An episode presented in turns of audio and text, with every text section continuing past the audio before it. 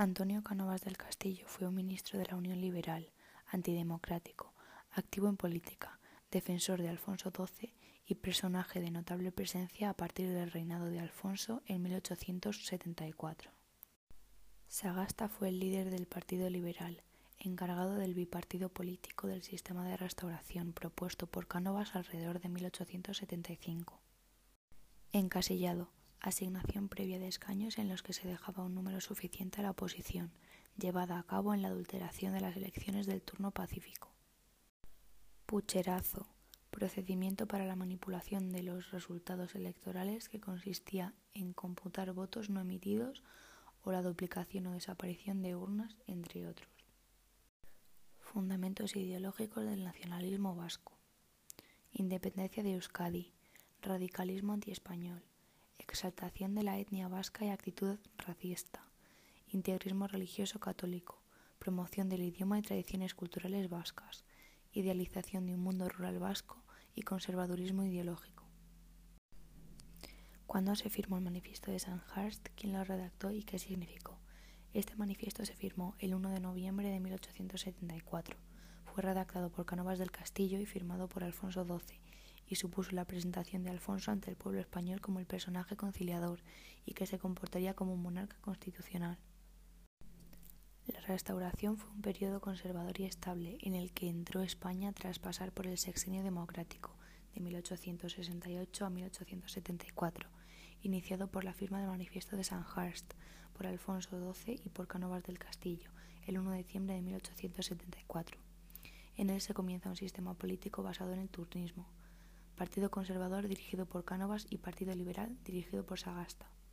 El sistema electoral se basaba en el fraude, amañaban los resultados mediante el casillado, y si no salía el candidato que ellos querían, falsificaban los resultados, pucherazo.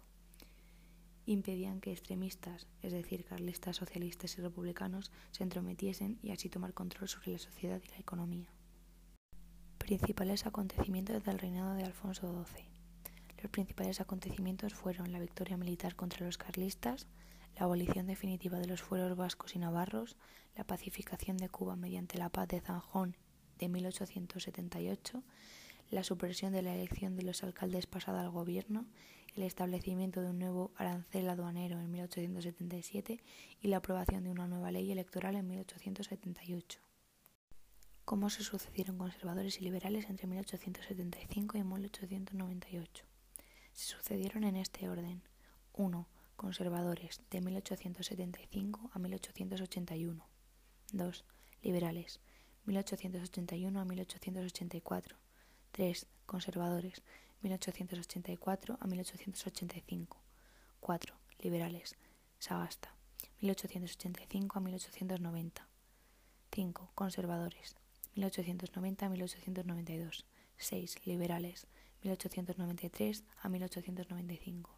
7. Conservadores, 1895 a 1897. Y 8. Liberales, de 1897 a 1898. Tendencias del movimiento obrero español desde 1887. A partir de la Ley de Asociaciones de 1887, los partidos obreros se organizaron legalmente en la tendencia marxista, Partido Socialista Obrero Español, y la tendencia anarquista, autogestión de comunidades autónomas. Grupos políticos en Cuba. La Unión Constitucional, opuesta al autonomista. El Partido Autonomista Cubano, Grupo Reformista y Moderado. Y el Partido Revolucionario Cubano, Grupo Independentista.